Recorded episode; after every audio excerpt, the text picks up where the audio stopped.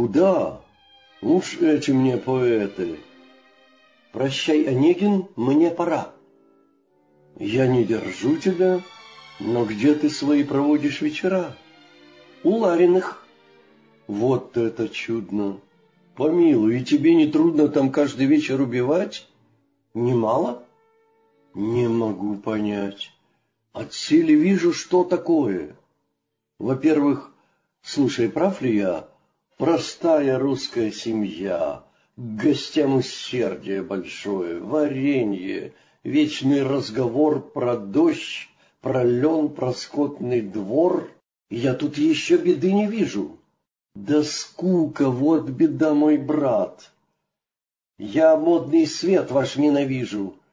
Милее мне домашний круг, где я могу...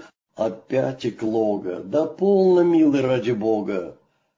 Ну что ж, ты едешь, очень жаль.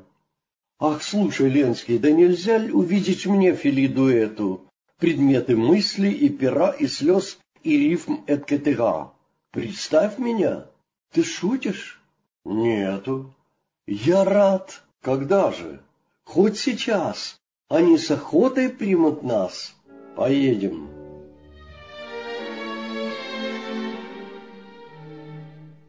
Поскакали други, явились, им расточены порой тяжелые услуги гостеприимной старины. Обряд известного угощения несут на блюдечках варенье, на столик ставит вощаной кувшин с брусничной водой. Они дорогой самой краткой домой летят во весь опор. Теперь подслушаем украдкой героев наших разговор. Ну что же, Негин, ты зеваешь? Привычка, Ленский. Но скучаешь ты как-то больше? Нет, равно. Однако в поле уж темно. Скорее, пошел, пошел, Андрюшка! Какие глупые места! А, кстати, Ларина проста, но очень милая старушка.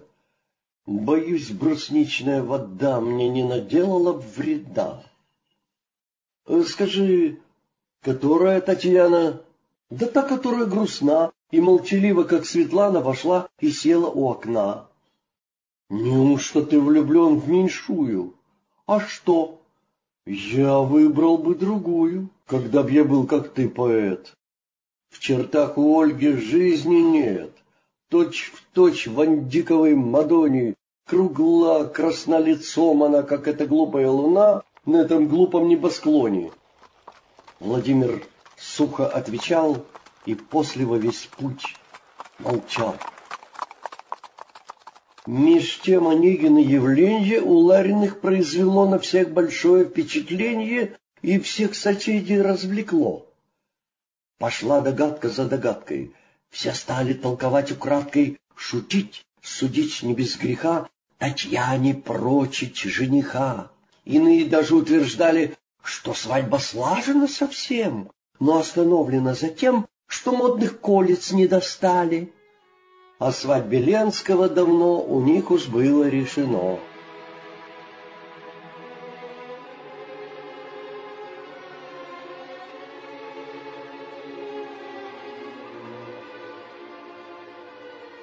Татьяна слушала с досадой такие сплетни, но тайком с неизъяснимою отрадой невольно думала о том, и в сердце дума заронилась.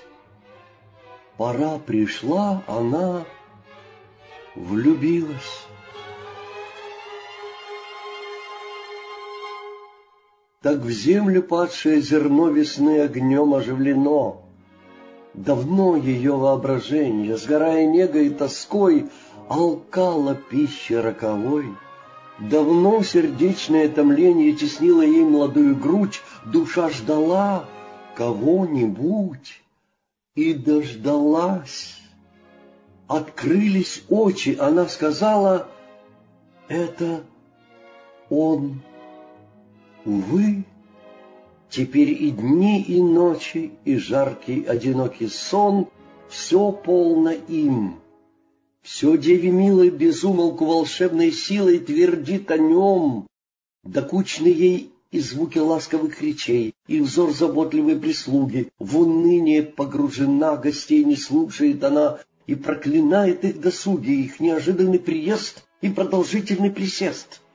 Теперь с каким она вниманием читает сладостный роман, с каким живым очарованием пьет обольстительный обман, счастливой силой мечтания, одушевленные создания, любовник Юлии Вальмар, Малекадель и Долинар, и Вертер, мученик мятежный, и бесподобный Градисон, который нам наводит сон, все для мечтательницы нежной в единый образ облеклись, в одном Онегине слились.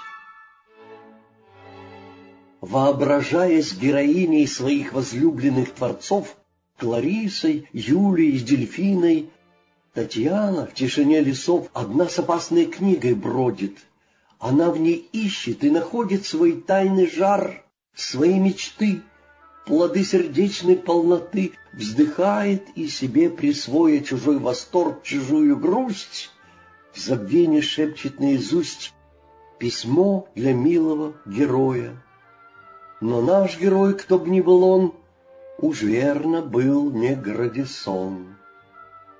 Свой слог на важный лад настроя, бывало, пламенный творец являл нам своего героя как совершенство образец. Он одарял предмет любимый, всегда неправедно гонимый, душой чувствительной, умом и привлекательным лицом. Питая жар чистейшей страсти, всегда восторженный герой готов был жертвовать собой, и при конце последней части всегда наказан был порог, добру достойный был венок. А нынче все умы в тумане, морально нас наводит сон. Порог любезен, и в романе, и там уж торжествует он. Британская муза небылицы тревожит сон от раковицы, и стал теперь ее кумир, или задумчивый вампир, или мельмот, бродяга мрачный, или вечный жид, или корсар, или таинственный сбогар, лорд Байрон прихотью удачный облег в унылый романтизм и безнадежный эгоизм. Друзья мои, что ж толку в этом? Быть может, волею небес я перестану быть поэтом, в меня вселился новый бес, и Фебовы, презрев угрозы, унижусь до смиренной прозы. Тогда роман на старый лад займет веселый мой закат. Не муки тайные злодейства я грозно в нем изображу, но просто вам перескажу предание русского семейства, любви пленительные сны, да нравы нашей старины. Перескажу простые речи отца или дяди старика, детей условленные встречи у старых лип ручейка, несчастная ревность и мучение, разлуку, слезы примирения, поссорю вновь и, наконец, я поведу их под венец.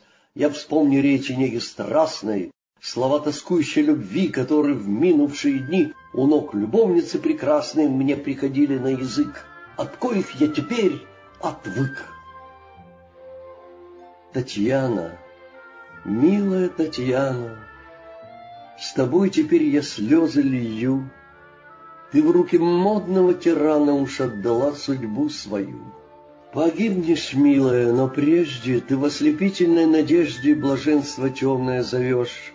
Ты негу жизни узнаешь, ты пьешь волшебный яд желаний, тебя преследуют мечты, везде воображаешь ты приюты счастливых свиданий, везде, везде перед тобой твой искуситель роковой.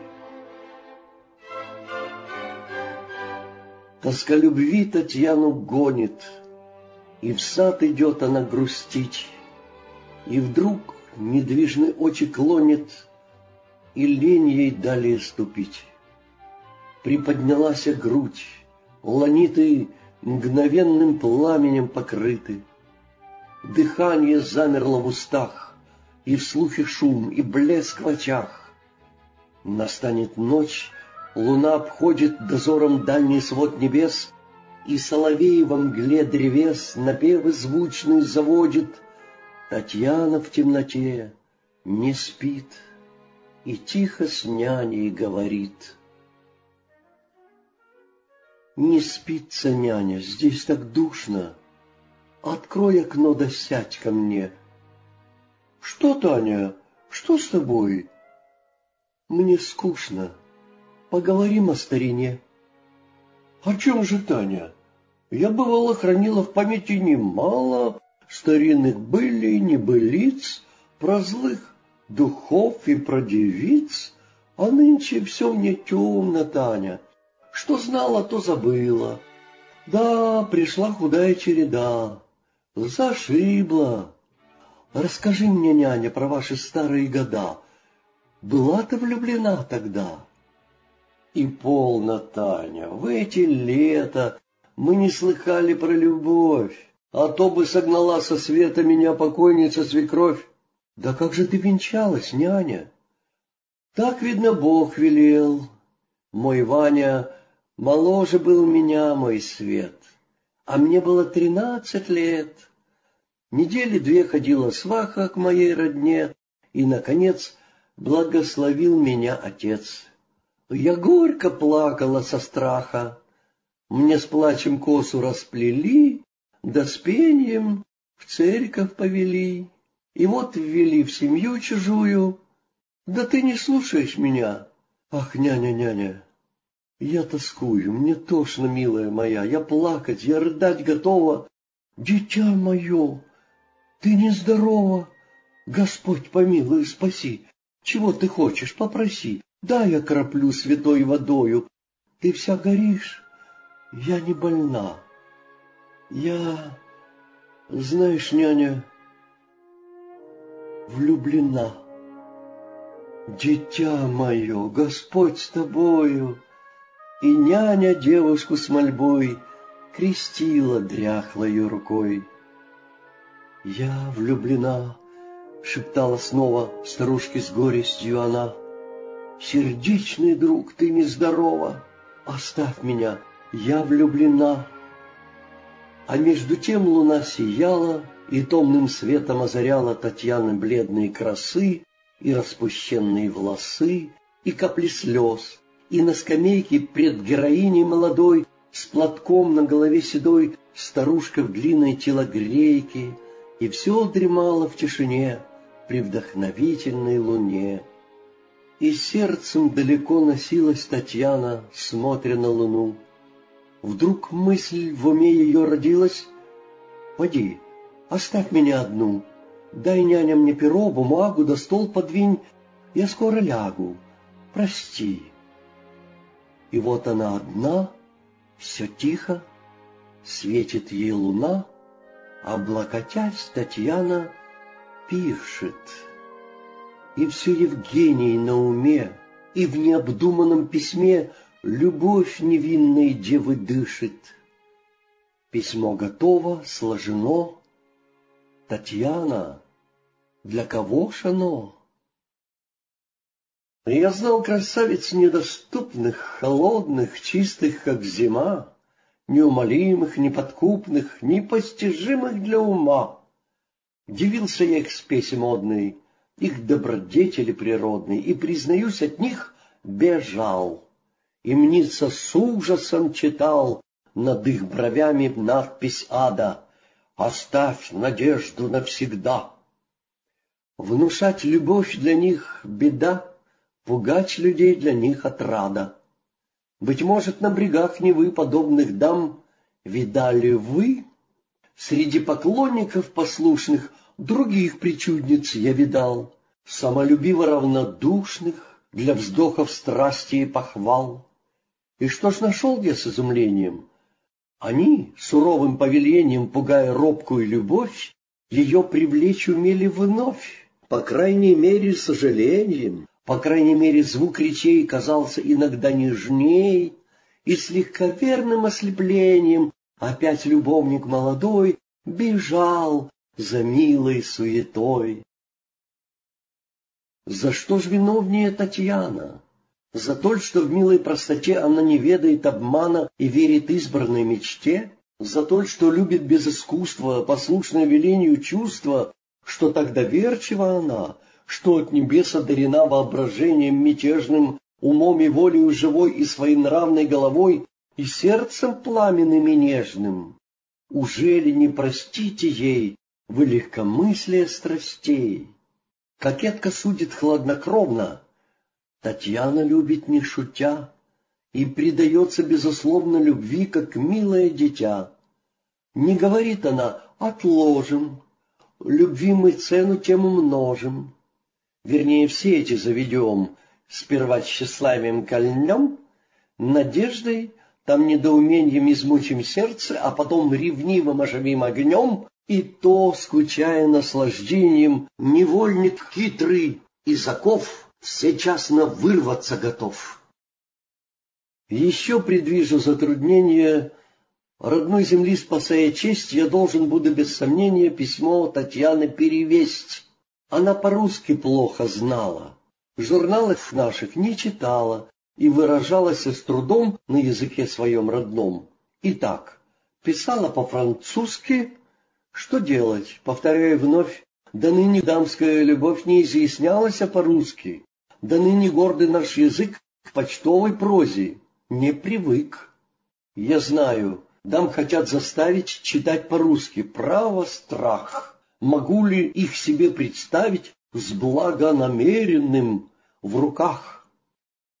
Я шлюсь на вас, мои поэты, не правда ли милые предметы, которым за свои грехи писали в тайне вы стихи, которым сердце посвящали, не все ли русским языком, владея слабо и с трудом, его так мило искажали, и в их устах язык чужой не обратился ли в родной? Не дай мне Бог сойтись на бале или при разъезде на крыльце с семинаристом в желтой шали или с академиком в чепце. Как уст румяных без улыбки, без грамматической ошибки я русской речи не люблю. Быть может, на беду мою красавиц новых поколений, журналов вняв молящий глаз, к грамматике приучат нас, стихи введут в употребление, но я... А, какое дело мне? Я верен буду старине. Неправильный, небрежный лепет, неточный выговор речей по-прежнему сердечный трепет произведут в груди моей. Раскаяться во мне нет силы, мне галлицизмы будут милы, как прошлой юности грехи, как Богдановича стихи. Ну, полно. Мне пора заняться письмом красавицы моей. Я слово дал, и что ж, ей-ей, теперь готов уж отказаться. Я знаю нежного парни, перо не в моде наши дни. Певец перов и грусти томной, когда б еще ты был со мной? Я стал бы просьбой нескромной тебя тревожить, милый мой, чтоб на волшебные напевы переложил ты страстные девы иноплеменные слова. Где ты? Приди, свои права передаю тебе с поклоном, но посреди печальных скал, отвыкнув сердцем от похвал, один под финским небосклоном он бродит, и душа его не слышит горя моего. Письмо Татьяны предо мною. Его я свято берегу, читаю с тайной тоскою, и начитаться не могу. Кто ей внушил и эту нежность, и слов любезную небрежность? Кто ей внушал умильный вздор, безумный сердце разговор и увлекательный, и вредный? Я не могу понять. Но вот неполный слабый перевод, живой картины список бледный или разыгранный фрейшиц перстами робких учениц.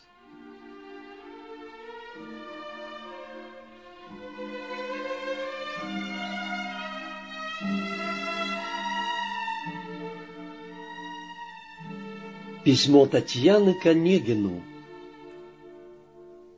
Я к вам пишу, чего же более, что я могу еще сказать? Теперь я знаю, в вашей воле меня презрением наказать. Но вы к моей несчастной доле, хоть каплю жалости храня, вы не оставите меня. Сначала я молчать хотела, поверьте, моего стыда вы не узнали б никогда, когда б надежду я имела хоть редко, хоть в неделю раз в деревне нашей видеть вас, чтоб только слышать ваши речи, вам слово молвить и потом все думать, думать об одном, и день и ночь до новой встречи. Но, говорят, вы нелюдим, в глуши в деревне все вам скучно, а мы, ничем мы не блестим, хоть вам и рады простодушно. Зачем вы посетили нас в глуши забытого селения? Я никогда не знал об вас, не знал об горького мучения. Души неопытной волнения, смирив со временем, как знать, по сердцу я нашла бы друга, была бы верная подруга и добродетельная мать, Другой? Нет. Никому на свете не отдала бы сердце я. То в Вышнем суждено совете, то воля неба. Я твоя. Вся жизнь моя была зароком свиданья верного с тобой. Я знаю, ты мне послан Богом, до гроба ты хранитель мой. Ты в сновидениях мне являлся, незримый, ты мне был уж мил. Твой чудный взор меня томил, в душе твой голос раздавался. Давно... Нет, это был не сон. Ты чуть вошел, я вмиг узнала, вся обомлела, запылала, и в мыслях молвила, вот он. Не правда ли я тебя слыхала? Ты говорил со мной в тиши, когда я бедным помогала или молитвой услаждала тоску волнуемой души. И в это самое мгновенье не ты ли, милое виденье, в прозрачной темноте мелькнул, приникнул тихо к изголовью? Не ты ли с отрадой и любовью слова надежды мне шепнул? Кто ты? Мой ангел ли хранитель? или коварный искуситель, мои сомнения разреши. Быть может, это все пустое, обман неопытной души, и суждено совсем иное, но так и быть, судьбу мою отныне я тебе вручаю, перед тобою слезы лью, твоей защиты умоляю, вообрази, я здесь одна, никто меня не понимает. Рассудок мой изнемогает, ты молча гибнуть я должна. Я жду тебя, единым взором надежды сердца оживи, Или сон тяжелый перерви, увы, заслуженным укором. Кончаю страшно перечесть, стыдом и страхом замираю, но мне порукой ваша честь, и смело ей себя вверяю. Татьяна то вздохнет, то охнет, письмо дрожит в ее руке, обладка розовая сохнет на воспаленном языке, к плечу головушкой склонилась, сорочка легкая спустилась с ее прелестного плеча, но вот уж лунного луча сиянье гаснет, Там долина сквозь пар яснеет, Там поток засеребрился, Там рожок пастуший будет селенина. Вот утро встали все давно, Моей Татьяне все равно. Она зари не замечает, сидит с поникшей головой, и на письмо не напирает своей печати вырезной. Но, дверь тихонько отпирая, Уж ей Филиппьевна седая приносит на подносе чай. Пора, дитя мое, вставай. Да ты, красавица, готова, о, пташка ранняя моя, вечер уж как боялась я. Да, слава богу, ты здорова. Тоски ночной и следу нет, лицо твое, как маков цвет.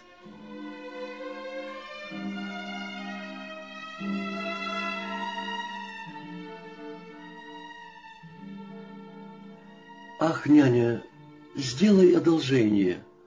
Изволь, родная, прикажи. Не думай, право, подозрение, но видишь, ах, не откажи. Мой друг, вот Бог тебе порука. Итак, пошли тихонько внука с запиской этой к О, к тому, к соседу, довелеть ему, чтобы он не говорил ни слова, чтобы он не называл меня. Кому же, милая моя, я нынче стала бестолкова, кругом соседей много есть, куда мне их и перечесть? Как недогадлива ты, няня. Сердечный друг, уж я стара, стара, тупеет разум, Таня. А то бывало я востра, бывало слово барской воли. Ах, няня, няня, да того ли, что нужды мне в твоем уме? Ты видишь дело о письме к Онегину.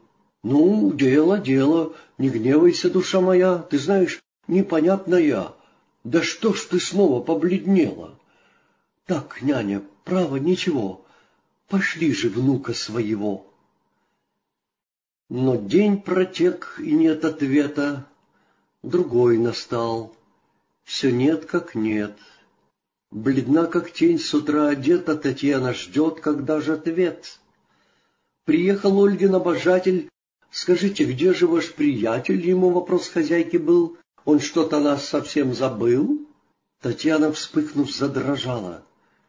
«Сегодня быть он обещал», — старушка Ленский отвечал. «Да, видно, почта задержала». Татьяна потупила взор, как будто слыша злой укор. Смеркалось. На столе блистая шипел вечерний самовар, китайский чайник нагревая. Под ним клубился легкий пар. Разлитый Ольгиной рукою по чашкам темной струею уже душистый чай бежал. И сливки мальчик подавал. Татьяна пред окном стояла, на стекла хладные дыша. Задумавшись, душа моя прелестным пальчиком писала на туманенном стекле заветный вензель «О, да, е». И между тем душа в ней ныла, и слез был полон томный взор. Вдруг топот, кровь ее застыла, все ближе скачет, и на двор Евгений, ах, и легче тени, Татьяна прыг в другие сени, с крыльца на двор и прямо в сад. Летит, летит, взглянуть назад не смеет, мигом обижала крутины, мостики, лужок, аллею к озеру, лесок, Кусты сирень переломала, по цветникам летя к ручью и, задыхаясь, на скамью упала. Здесь он, здесь Евгений. О, Боже, что подумал он? В ней сердце полное мучений, хранит надежды темный сон. Она дрожит и жаром пышет, и ждет, не идет ли, но не слышит.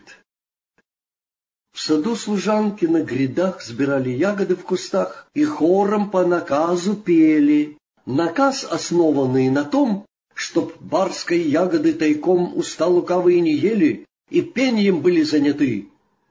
Затея сельской остроты. Песня девушек. Девицы-красавицы, душеньки-подруженьки — Разыграйтесь, девицы, разгуляйтесь, милые, Затяните песенку, песенку заветную, Заманите молодца к хороводу нашему, Как заманим молодца, как завидим издали, Разбежимтесь, милые, закидаем вишеньем, Вишеньем малиною, красною смородиной, не ходи подслушивать песенки заветные, Не ходи подсматривать игры наши девичьи. Они поют, и с небрежением, внимая звонкий голос их, ждала Татьяна с нетерпением, чтоб трепет сердца в ней затих, чтобы прошло ланит пыланье, но в персах тоже трепетанье, и не проходит жар ланит, но ярче, ярче лишь горит. Так бедный мотылек и блещет, и бьется радужным крылом, плененный школьным шалуном. Так зайчик в озиме трепещет, увидев вдруг издалека в кусты припадшего стрелка. И, наконец, она вздохнула и встала со скамьи своей, пошла, но только повернула в аллею прямо перед ней, блистая взорами Евгений, стоит подобно грозной тени, и как огнем обожжена остановилась она.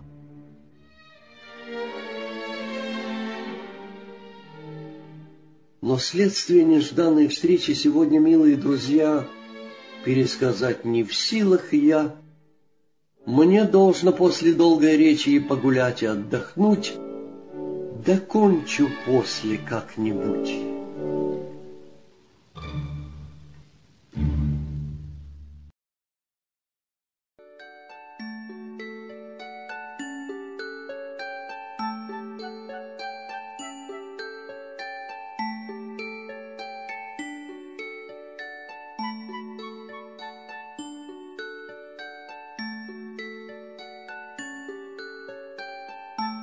Чем меньше женщину мы любим, тем легче нравимся мы ей, и тем ее вернее губим средь обольстительных сетей.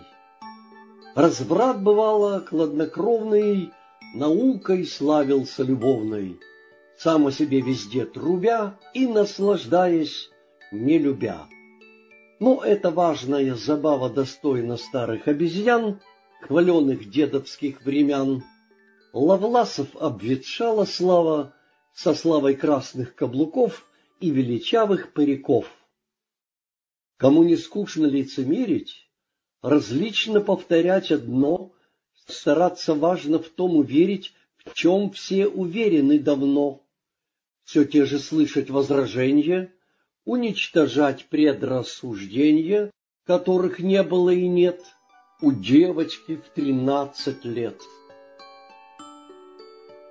Кого не утомят угрозы, моленья, клятвы, мнимый страх, записки на шести листах, обманы, сплетни, кольцы, слезы, надзоры теток, матерей и дружба тяжкая мужей.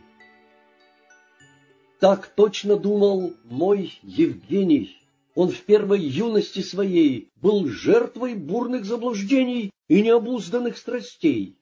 Привычкой жизни избалован, одним на время очарован, разочарованный другим, желанием медленно томим, томим и ветреным успехом, внимая в шуме и в тиши роптанье вечной души, зевоту подавляя смехом. Вот как убил он восемь лет, утратя жизни лучший цвет — красавиц он уж не влюблялся, а волочился как-нибудь. Откажут, мигом утешался. Изменят, рад был отдохнуть. Он их искал без упоения, а оставлял без сожаления, чуть помня их любовь и злость. Так точно равнодушный гость на вист вечерний приезжает, садится.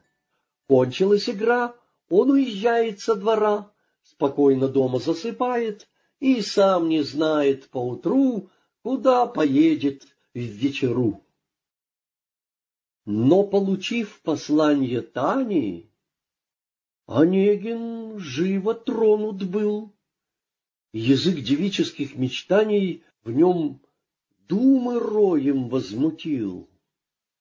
И вспомнил он Татьяны милой и бледный цвет, и вид унылый, и в сладостный безгрешный сон душою погрузился он.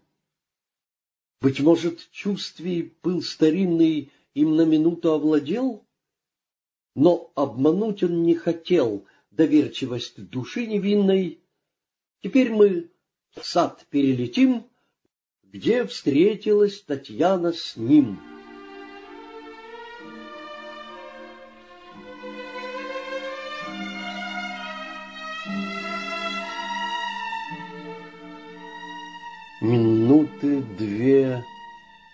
Они молчали.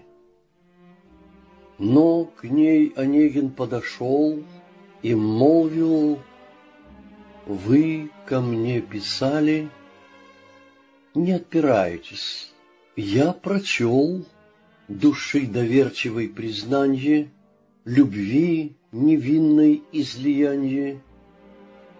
Мне ваша искренность мила, она в волненье привела давно умолкнувшие чувства. Но вас хвалить я не хочу, я за нее вам отплачу признанием также, без искусства. Примите исповедь мою, себя на суд вам отдаю. Когда бы жизнь домашним кругом я ограничить захотел, Когда б мне быть отцом, супругом, Приятный жребий повелел, Когда б семейственной картиной Пленился я хоть миг единый, То, верно б, кроме вас одной, Невесты не искал иной. Скажу без блесток мадригальных, Нашед мой прежний идеал, Я, верно б, вас одну избрал, Подруги дней моих печальных, Всего прекрасного в залог, И был бы счастлив. Сколько мог, но я не создан для блаженства. Ему чужда душа моя. Напрасны ваши совершенства, Их вовсе недостоин я. Поверьте, совесть в том порукой, Супружество нам будет мукой. Я сколько не любил бы вас, привыкнув, Разлюблю тот час начнете плакать, ваши слезы не тронут сердца моего, а будут лишь бесить его. Судите ж вы, какие розы нам заготовит Гименей, и, может быть, на много дней.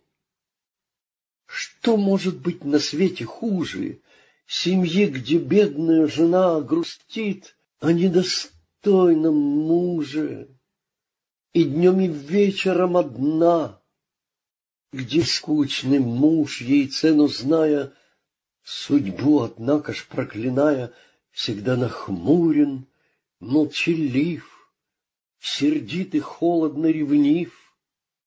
Ах, таков я! И того ли скали вы чистой, пламенной душой, когда с такой простотой, с таким умом ко мне писали. Уже ли жребий вам такой назначен строгою судьбой? Мечтами годом нет возврата, не обновлю души моей.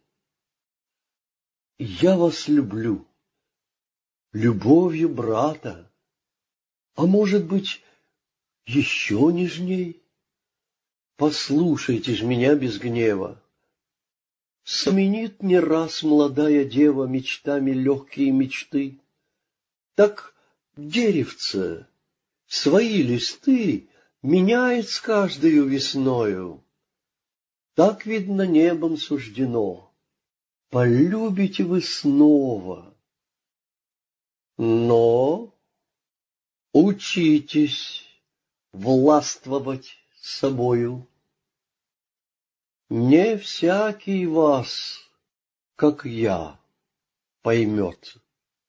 К беде неопытность ведет. Так проповедовал Евгений. Сквозь слез, не видя ничего, Едва дыша без возражений, Татьяна слушала его. Он подал руку ей. Печально, как говорится, машинально Татьяна молча оперлась, Головкой томною склонясь. Пошли домой в круг огорода, Явились вместе, и никто Не вздумал им пенять на то. Имеет сельская свобода Свои счастливые права, Как и надменная Москва. Вы согласитесь, мой читатель, что очень мило поступил с печальной Таней наш приятель. Не в первый раз он тут явил души прямое благородство, хотя людей недоброходство в нем не щадило ничего. Враги его, друзья его, что может быть одно и то же, его чистили так и сяк. Врагов имеет в мире всяк, но от друзей спаси нас, Боже! Уж эти мне Друзья, друзья, об них недаром вспомнил я. А что? Да так, я усыпляю пустые черные мечты, я только в скобках замечаю, что нет презрения и клеветы на чердаке пролем рожденной и светской чернью ободренной, что нет ни лепицы такой, ни эпиграммы площадной, который бы ваш друг с улыбкой в кругу порядочных людей без всякой злобы и затей не повторял сто крат ошибкой. А, впрочем, он за вас горой, он вас так любит, как родной. Хм-хм, читатель благородный, здорова ли ваша вся родня? Позвольте, может быть, угодно и теперь узнать вам от меня, что значит именно родные. Родные люди вот какие. Мы их обязаны ласкать, любить, душевно уважать. И по обычаю народа о Рождестве их навещать или по почте поздравлять, чтоб остальное время года не думали о нас они. Итак, дай Бог им долгие дни. Зато любовь красавиц нежных надежнее дружбы и родства. Над нею и средь бурь мятежных вы сохраняете права. Конечно, так, но вихрь моды, но своенравие природы, но мнение светского поток, а милый пол, как пух легок тому же мнение супруга для добродетельной жены всегда почтенны быть должны. Так ваша верная подруга бывает вмиг увлечена.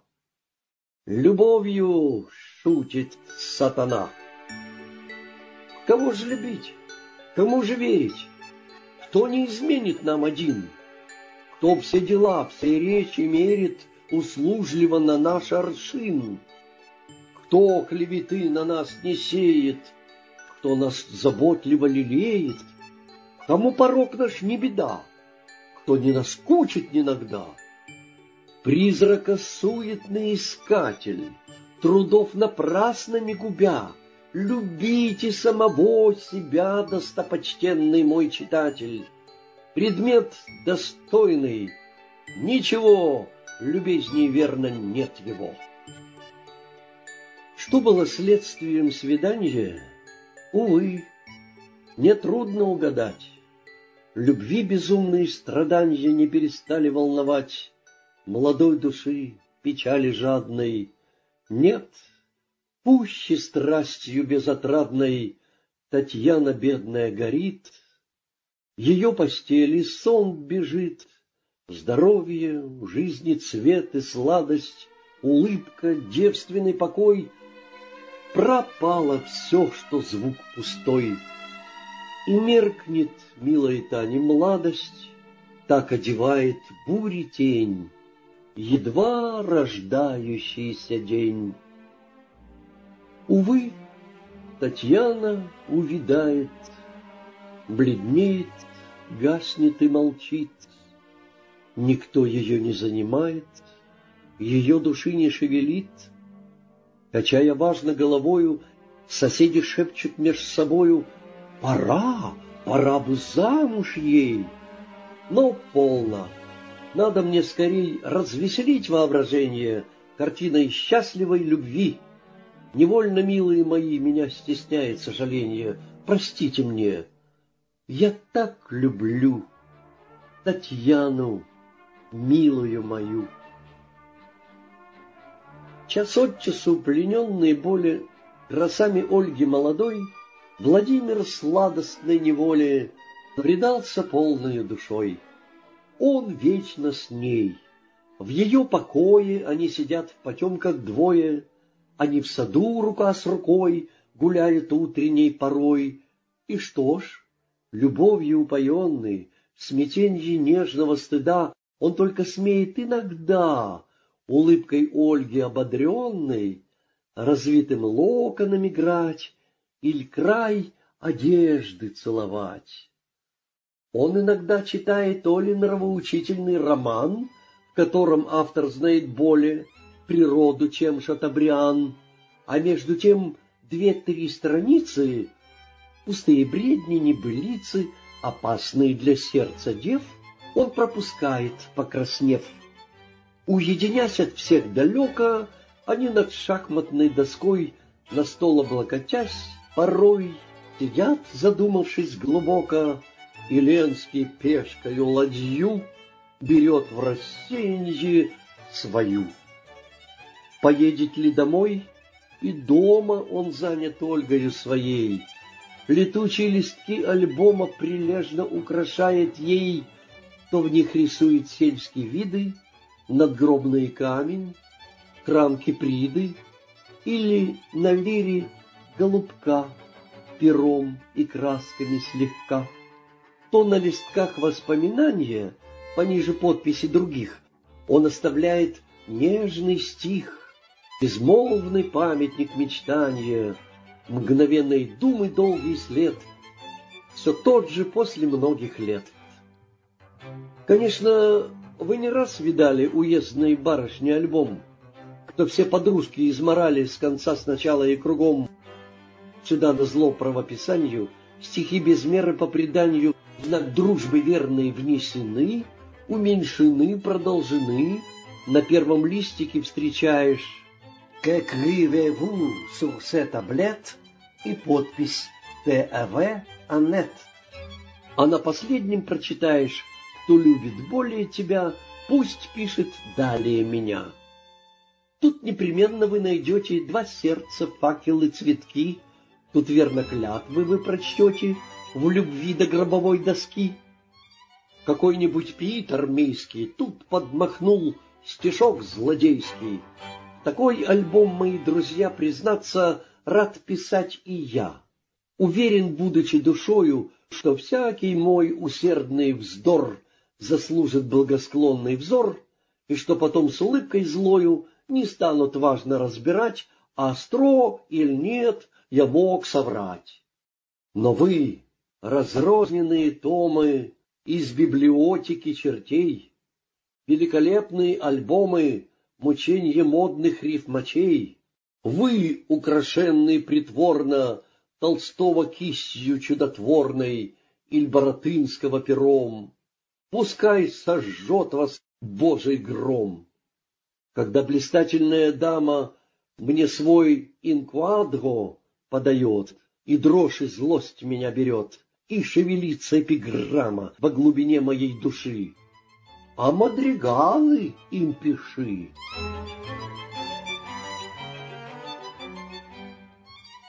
Не мадригалы Ленский пишет в альбоме Ольги молодой. Его перо любовью дышит, не хладно блещет остротой что не заметит, не услышит, об Ольге он про то и пишет. И полный истины живой текут элегии рекой. Так ты, языков вдохновенный, в порывах сердца своего, поешь, Бог ведает кого. И свод элегий драгоценный представить некогда тебе всю повесть о твоей судьбе. Но тише, слышишь, критик строгий повелевает сбросить нам элегии венок убогий, и нашей братье рифмачам кричит, да перестаньте плакать и все одно и то же квакать, жалеть о прежнем, о былом, довольно, пойте о другом. Ты прав, и верно нам укажешь трубу личину и кинжал, и мысли мертвый капитал отсюда воскресить прикажешь. Не так ли, друг? Ничуть. Куда? Пишите оды, господа, как их писали в мощные годы, как было встарь заведено. Одни торжественные оды, и полно, друг, не все ли равно? Припомни, что сказал сатирик, чужого толка хитрый лирик. Уже ли для тебя сносней унылых наших рифмачей? Но все в элегии ничтожно, пустая цель ее жалка, меж тем цель оды высока и благородна. Тут бы можно поспорить нам, но я молчу. Два века ссорить не хочу. Поклонник славы и свободы, волненье бурных дум своих, Владимир писал бы оды, да Ольга не читала их. Случалось ли поэтам слезным читать в глаза своим любезным свои творения, говорят, что в мире выше нет наград? И впрямь блажен любовник скромный, читающий мечты свои предмету песен любви, красавице приятно томной. Блажен, хоть, может быть, она совсем иным развлечена. Но я плоды моих мечтаний и гармонических затей читаю только старой няне, подруги юности моей. Да, после скучного обеда, ко мне забредшего соседа, поймав нежданно за полу, душу трагедией в углу. Или, но это кроме шуток, тоской и рифмами томим, брожу над озером моим, пугаю стадо диких уток, вняв пенью сладкозвучных строф, они слетают с берегов. А что же Негин? Кстати, братья, терпенья вашего прошу, его вседневные занятия я вам подробно опишу. Онегин жил анахаретом. В седьмом часу вставал он летом и отправлялся налегке к бегущей под горой реке. Певцу Гульнары подражая, сей Гелеспонд переплывал, потом свой кофе выпивал, плохой журнал перебирая, и одевался. Прогулки, чтение, сон глубокий, лесная тень, журчание струй, порой белянки черноокой, молодой и свежий поцелуй. Узде послушный конь ретивый, обед довольно прихотливый, бутылка светлого вина, уединенье, тишина. Вот жизнь Онегина святая, и нечувствительно он ей предался, красных летних дней в беспечной неге не считая, забыв и город, и друзей, и скуку праздничных затей. Но наше северное лето — карикатура южных зим. Мелькнет и нет, известно это, хоть мы признаться не хотим. Уж небо осенью дышало, Уж реже солнышко блистало, Короче становился день, Лесов таинственная сень с печальным шумом обнажалась. Ложился на поля туман. Гусей крикливых караван тянулся к югу, приближалась довольно скучная пора. Стоял ноябрь уж у двора. Встает заря во мгле холодной, На нивах шум работ умолк, С своей волчихою голодной Выходит на дорогу волк. Его, почуя, конь дорожный Храпит, и путник осторожный Несется в гору во весь дух. На утренней заре пастух Не гонит уж коров из хлева, И в час полуденный в кружок их не зовет его рожок. В избушке, распевая, дева придет, И зимних друг ночей трещит лучинка перед ней. И вот уже трещат морозы, И серебрятся средь полей. Читатель ждет уж рифмы розы. На, вот возьми ее скорей. Опрятней модного паркета Блистает речка льдом одета. Мальчишек радостный народ Коньками звучно режет лед. На красных лапках гусь тяжелый, Задумав плыть по лону вод, Ступает бережно на лед, Скользит и падает. Веселый мелькает, вьется первый снег, Звездами падая на брег. В глуши что делать в эту пору? Гулять. Деревня той порой невольно докучает взору однообразной наготой. Скакать верхом в степи суровой, но конь, притупленный подковой, неверный, зацепляя лед, того и жди, что упадет. Сиди под кровлею пустынной, читай. Вот Прат, вот Вальтер Скотт, не хочешь? Проверяй расход. Садись или пей, и вечер длинный кой-как пройдет, а завтра тоже, и славно зиму проведешь. Прямым Онегин Чильд Горольдом вдался в задумчивую лень, сосна садился в ванну сольдом, и после дома целый день, один, в расчеты погруженный, Тупым кием вооруженный, он на бильярде в два шара играет с самого утра. Настанет вечер деревенский, бильярд оставлен, кий забыт, перед камином стол накрыт, Евгений ждет. Вот едет Ленский на тройке чалых лошадей, Давай обедать поскорей. Вдовы Клико или Моэта благословенное вино — в бутылке мерзлой для поэта на стол тотчас принесено. Оно сверкает и покреной, оно своей игрой и пеной подобием того сего меня пленило. За него последний бедный лепт бывало давал я.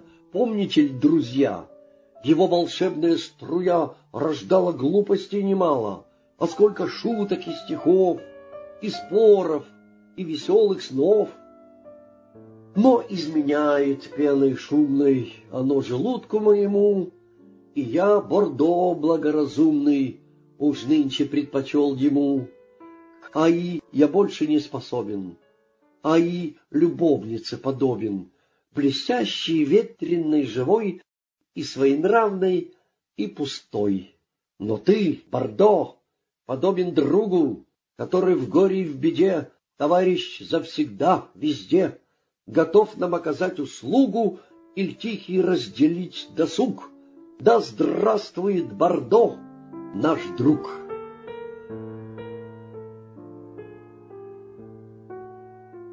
Огонь потух, едва золою подернут уголь золотой, Едва заметною струей виется пар и теплотой, Камин чуть дышит, Дым из трубок в трубу уходит, Светлый кубок еще шипит среди стола.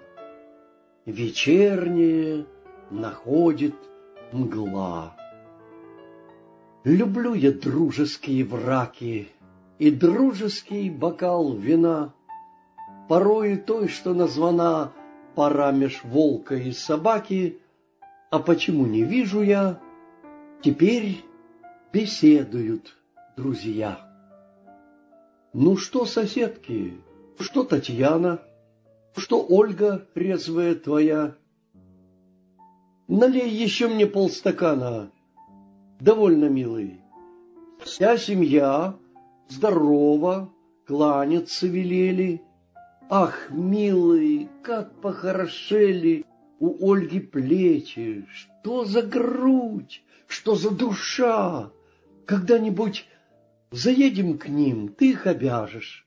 А то мой друг сидит и сам два раза заглянул, а там уж к ним и носа не покажешь. Да, вот, какой же я болван! Ты к ним на той неделе зван. Я? Да, Татьяны именины. В субботу Оленька и мать велели звать, и нет причины тебе на зов не приезжать. Но куча будет там народу и всякого такого сброду, и никого, уверен я, кто будет там, своя семья, поедем, сделай одолжение. Ну что ж, согласен, как ты мил. При сих словах он осушил стакан соседки подношения, потом разговорился вновь про Ольгу. Такова любовь. Он весел был, через две недели назначен был счастливый срок и тайно брачные постели, и сладостный любви венок. Его восторгов ожидали Гимены хлопот и печали, Зевоты хладная череда Ему не снились никогда. Меж чем, как мы, враги Гимена, В домашней жизни зрим один Ряд утомительных картин, Роман во вкусе Ля Фонтена. Мой бедный Ленский, сердцем он Для онной жизни был рожден. Он был любим, по крайней мере, так думал он, и был счастлив. Сто крат блажен, кто предан вере, кто хладный ум угомонив, покоится в сердечной неге, как пьяный путник на ночлеге, или нежней, как мотылек в весенний впившийся цветок. Но жалок тот, кто все предвидит, чья не кружится голова, кто все движения, все слова в их переводе ненавидит, чье сердце опыт остудил и забываться запретил.